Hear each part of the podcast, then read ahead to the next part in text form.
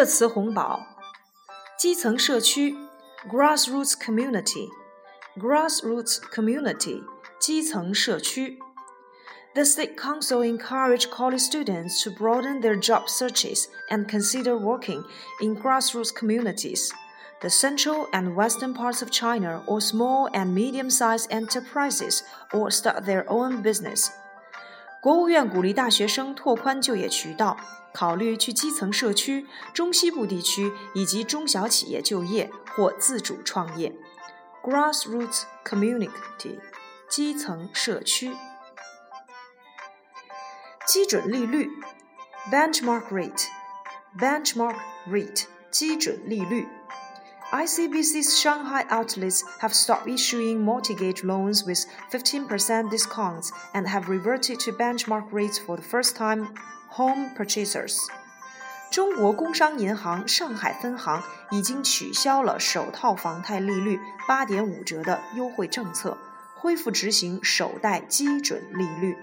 benchmark rate 基准利率。 机场建设费 airport construction fee airport construction fee 机场建设费。Starting September the 1st, passengers will no longer have to pay the airport construction fee at the airport, as it will be included in the ticket itself. 自九月一日起，机场建设费将在机票内收取，乘客无需另购机场建设费 （Airport Construction Fee）。机场建设费。集体合同 （Collective Contract），Collective Contract，集体合同。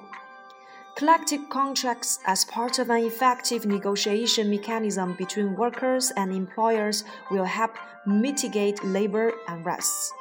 集体合同作为工人和雇主之间有效的协商机制的一部分，有助于缓解劳资纠纷。Collective contract，集体合同。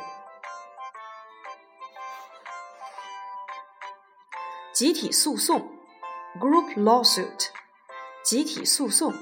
Group lawsuit. A committee representing the families of the Chinese passengers on the missing Malaysia airline jetliners is to touch with the Ribbeck Law Firm in Chicago about filing a group lawsuit against the airline.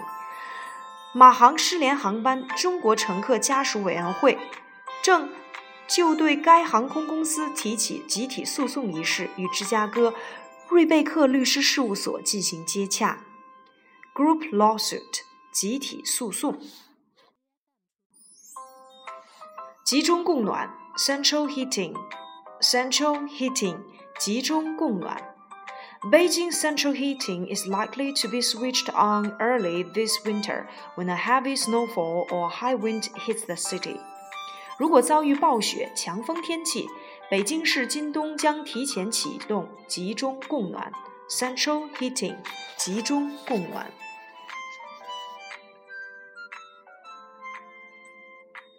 吉祥物，mascot，mascot，吉祥物。The team had a mountain lion as its mascot。这支球队将美洲狮作为吉祥物，mascot，吉祥物。吉日良辰，lucky date，lucky date，吉日良辰。 In China, weddings are often held on what are considered lucky dates, the 6th, the 8th, and the 18th days of the month. 在中国，婚礼常在六日、八日、十八日举行，这些日子被认为是吉日良辰 （lucky date）。吉日良辰。绩效工资 （merit pay），merit pay，绩效工资。 In January, Microsoft said it needed to resort to its first mass layoffs, cutting 5,000 jobs, and on Thursday, it announced it would do away with merit pay increase for employees in the next fiscal year. 微软曾在一月份表示，需要进行第一轮大幅裁员，五千个岗位被削减。周四，微软又宣布，下一个财年将不考虑提高员工的绩效工资。 Merit pay 绩效工资。